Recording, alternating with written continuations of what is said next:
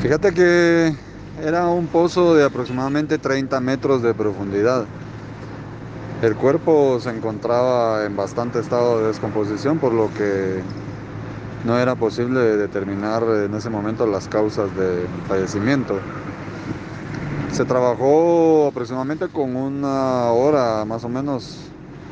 Eh, se utilizaron cuerdas, poleas, un trípode y, y más herramientas para lograr eh, sacar a esta persona del fondo del, pozo.